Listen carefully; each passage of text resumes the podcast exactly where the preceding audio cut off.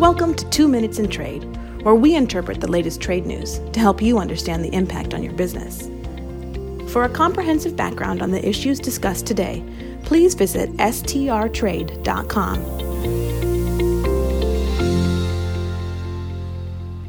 Hola, mi nombre es David Olave y soy un abogado de nuestras oficinas en Washington, D.C. A veces cuando las, preguntas, las personas me preguntan de dónde soy, no sé qué decir porque nací en Colombia, pero soy ciudadano de Estados Unidos y llevo más de la mitad de mi vida en Estados Unidos. Bueno, algo parecido pasa con el etiquetamiento de hecho en Estados Unidos o Made in USA y es de eso de lo que les quiero hablar hoy.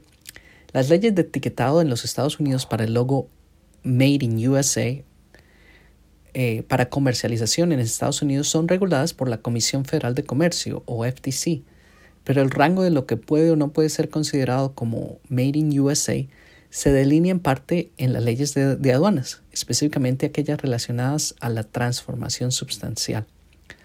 Para empezar con lo más elemental, los artículos hechos completamente en los Estados Unidos pueden ser etiquetados como Made in USA. Sin embargo, muchos productos contienen componentes extranjeros o son en parte hechos en otros países, incluyendo Iberoamérica, y luego finalizados en Estados Unidos. En esos casos, ¿cómo se determina si el producto puede ser comercializado en Estados Unidos con la etiqueta Made in USA?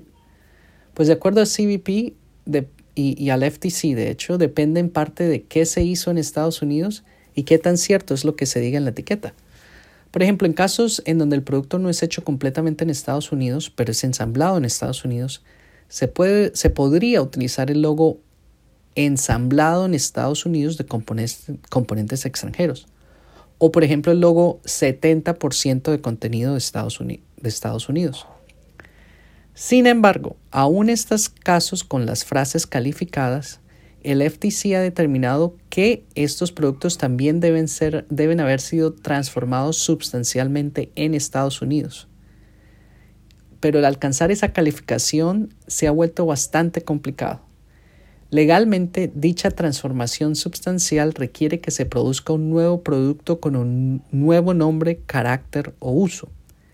Sin embargo, por razones que tal vez tocaremos en otra ocasión, CBP en los últimos años ha sido bastante estricta con el entendimiento de lo que es una transformación sustancial, por lo que muchos productos que son ensamblados y procesados en Estados Unidos, con gran valor añadido en Estados Unidos, no pueden calificar ni siquiera para una, para una calificación de que son hechos o ensamblados solo en parte en Estados Unidos.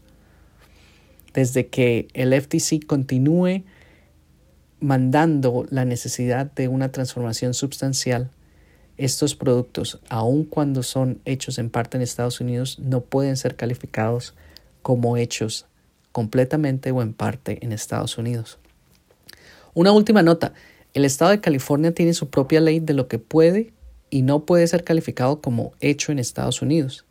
Así que si este tema les interesa, tengan en cuenta que no solo tienen que saber las reglas del FTC, de CBP, pero también las leyes de California, si el producto va a ser comercializado en ese país.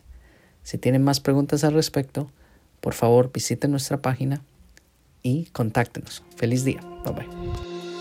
With professionals in nine offices, Sandler, Travis, and Rosenberg is the largest international trade, customs, and export law firm in the world.